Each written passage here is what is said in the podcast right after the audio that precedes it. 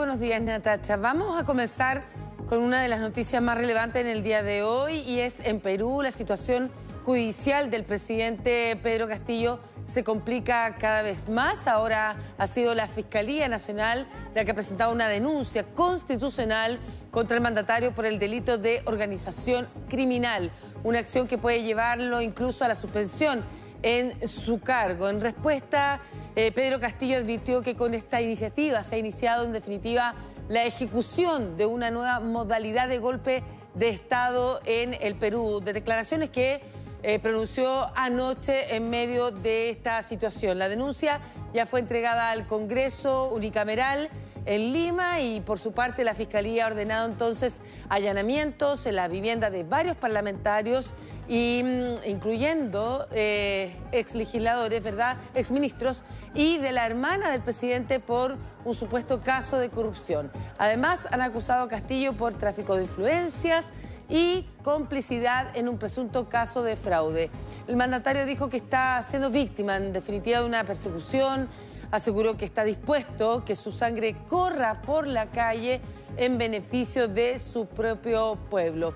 Entonces, ¿qué ha hecho ahora la Fiscalía? Dejar en manos del Poder Legislativo este trámite de denuncia. ¿Qué puede pasar con Pedro Castillo? De eso vamos a comenzar ahora inmediatamente con Franco Mesa, periodista de Latina, nuestro canal aliado allá en Lima, que se encuentra precisamente en las afueras del Congreso. ¿Cómo estás? Muy buenos días compleja la situación que está enfrentando judicialmente el mandatario.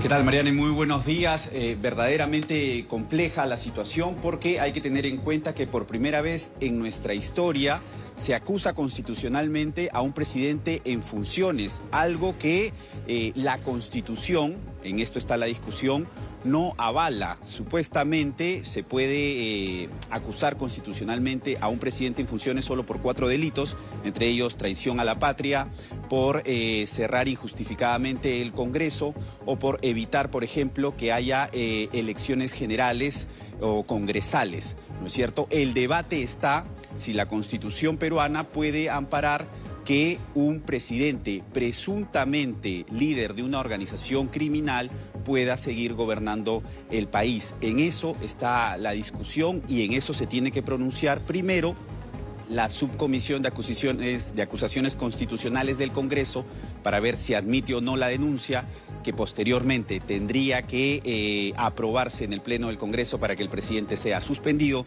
y luego procesado por los delitos que ha señalado. Organización criminal, colusión y tráfico de influencias. ¿Podrías explicarnos un poco, ya que nosotros vemos este tema más bien a la distancia, eh, cómo es que se llegó a, em, en definitiva, que la Fiscalía Nacional dijera que Pedro Castillo es, eh, está considerado en liderar este eh, grupo criminal. Está entonces acusado de delito de organización criminal. ¿Cuáles son los antecedentes que se manejan al respecto para llevar entonces a la Fiscalía esta denuncia?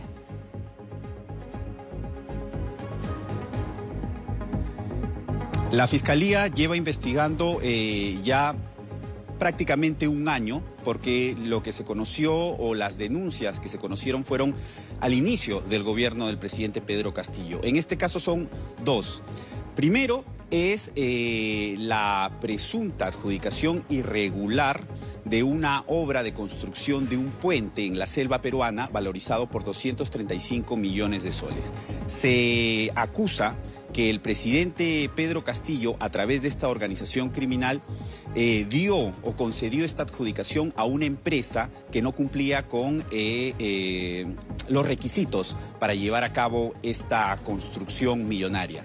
Además, también se le acusa de haberse beneficiado a través de la compra irregular de biodiesel a la empresa transnacional Heaven Petroleum Operators. Esos dos casos que fueron denunciados por la señora Karelim eh, López, eh, persona allegada a Pedro Castillo al inicio del gobierno, eh, hicieron que la Fiscalía de la Nación ponga la mira en estos dos casos y luego a través de la colaboración eficaz de personajes vinculados al presidente Pedro Castillo y al Ejecutivo puedan desencadenar en esta acusación. Lo que ha dicho la, fiscal de la Nación es que hay eh, graves indicios de la existencia de esta red criminal que es liderada o sería liderada por el presidente Pedro Castillo y que tiene entre sus integrantes a dos de sus exministros, el señor Heiner Alvarado, que fue ministro de Vivienda, y el señor Juan Silva, que fue ministro de Transportes y Comunicaciones y que actualmente eh, está prófugo.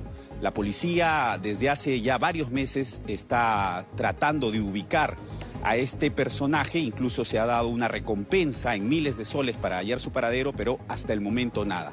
Se sospecha también por... Eh, dichos de colaboradores eficaces en esta investigación, que el presidente Castillo y esta organización criminal estarían también detrás de eh, la huida de personajes vinculados a estos actos de corrupción como el exministro Juan Silva. Qué complejo. Además, con esto entonces estaría acumulando seis investigaciones preliminares de parte de la Fiscalía contra el presidente.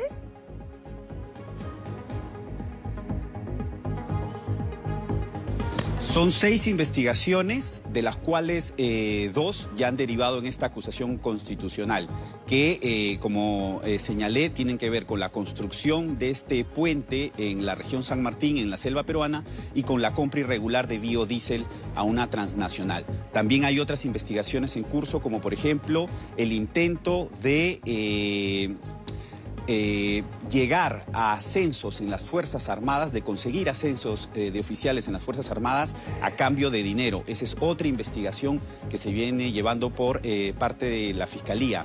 Otra investigación tiene que ver también con el encubrimiento, con el presunto delito de encubrimiento personal a raíz de una denuncia que hiciera un exministro del Interior, quien formó un grupo especial de policías para ubicar a los personajes prófugos vinculados a actos de corrupción del gobierno y que presuntamente el presidente trató de evitar y trató de desintegrar este equipo especial de policías para que no dieran con el paradero de sus allegados. Todos estos casos que tú nos estás haciendo referencia y que son tremendamente complejos y, que obviamente eh, tienen al presidente eh, Pedro Castillo en la mira, están son aparte de lo que están involucrados y se están investigando a su hermana, a su cuñada, ¿verdad? Incluso la primera dama. En definitiva, hay un, hay un, un entramado donde están involucrados familiares de él y esos serían en otros casos que no se vinculan a lo que está siendo acusado directamente el mandatario.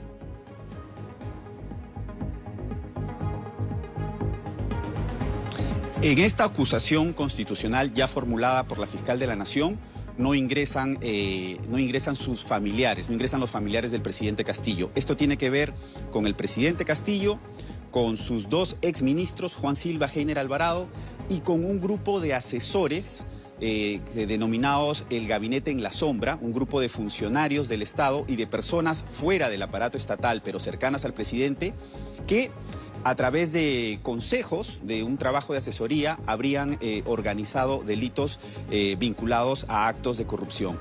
Por otro lado está el tema de la investigación a los familiares del presidente, a su esposa, eh, Lilia Paredes, a su cuñada Jennifer Paredes y a sus cuñados David y Walter Paredes. Esto es a partir de la tesis que indica que existe otra organización criminal o parte, eh, un ala eh, externa a esta organización criminal que se beneficiaba, pero en ese caso sería por la adjudicación de obras de construcción a partir de eh, acuerdos con alcaldes de provincias, sobre todo en Cajamarca, región de donde es el presidente Pedro Castillo. En esa investigación se señala que la coordinadora sería la esposa del presidente, quien acordaba con eh, los alcaldes la adjudicación de obras de manera irregular a través de empresas fachada para beneficiarse con el dinero que eh, llegaría de transferencias desde el Estado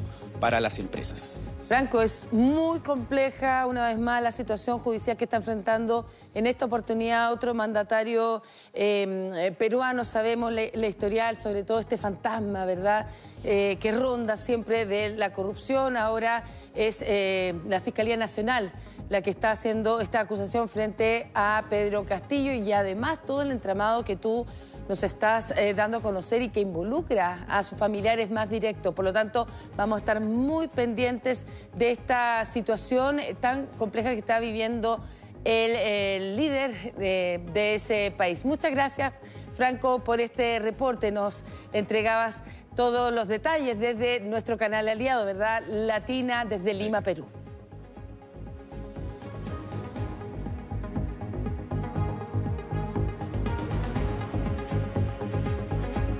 Buenos días. Bien, vamos con otras noticias. Impresionantes inundaciones que nos llegan desde España. Corresponden a la ciudad de Torrevieja, donde las calles se convirtieron en ríos torrentosos.